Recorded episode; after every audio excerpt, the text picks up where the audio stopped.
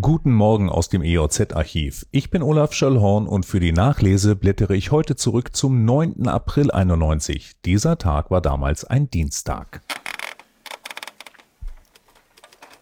Eigentlich sollte es ein Zeichen für gute Beziehungen zwischen Polen und dem wiedervereinigten Deutschland werden.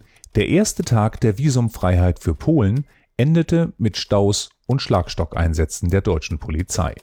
Deutsche Neonazis versuchten polnische Bürger am Grenzübertritt zu hindern.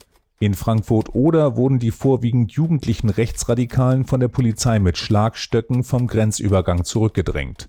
Dort wurde ein Reisebus mit Deutschland den Deutschen Polen rausrufen, Feuerwerkskörpern und Steinwürfen empfangen. 15 Gewalttäter wurden festgenommen. Innenminister Schäuble, das FDP-Präsidium und die Gruppe Bündnis 90 Die Grünen verurteilten die Krawalle kommen wir nach Lüchow-Dannenberg.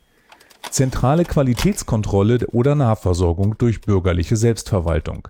Mit einer Petition an den Landtag wollten die Wasserinteressengemeinschaften aus Jetzel, Kolborn, Luckau, Thune, Quarzau und Schlannau auf sich und ihren Kampf aufmerksam machen. Es geht um den Fortbestand der Selbstversorgung mit Trinkwasser aus örtlichen Brunnen. Bis 1993 sollten alle erwähnten Dörfer an das zentrale Wassernetz des WBV angeschlossen sein, so die Planung. Horst Kühn aus Jetzel setzt auf die dezentrale, selbstorganisierte, preiswerte und ökologische Selbstorganisation. Karl-Heinz Lorenz, Geschäftsführer vom WBV, führt im Bericht seine Erfahrungen mit früher übernommenen Anlagen in anderen Dörfern ins Feld. Dort seien weder Ökologie noch Hygiene übermäßig groß geschrieben worden. 1991 sollte übrigens erstmals die Pestizidbelastung des Trinkwassers überprüft werden. Hitzacker. Markttrubel am Sonntag in der Elbestadt. Spaßige Sprüche und reger Besuch. Der Fischmarkt vor dem Rathaus in Hitzacker gefiel Besuchern und dem Redakteur. Da war offenbar für jeden etwas dabei. Zumindest wenn man die Parkplatzsituation als Maßstab gelten lassen möchte.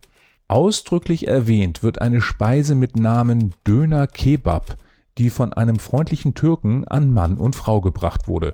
Ja, da schau her, so lange gibt's den schon.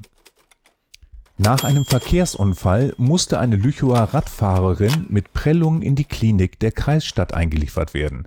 Die Frau wurde von dem Pkw eines Lüchowers erfasst, der mit seinem Wagen von der Mauerstraße nach links auf die Lange Straße abbiegen wollte und die Radlerin übersehen hatte. Richtig gehört, damals hatte Lüchow noch eine Klinik. Das war's für heute. Die nächste Nachlese gibt es morgen ab 8 Uhr. Ich freue mich, wenn ihr wieder einschaltet. Tschüss.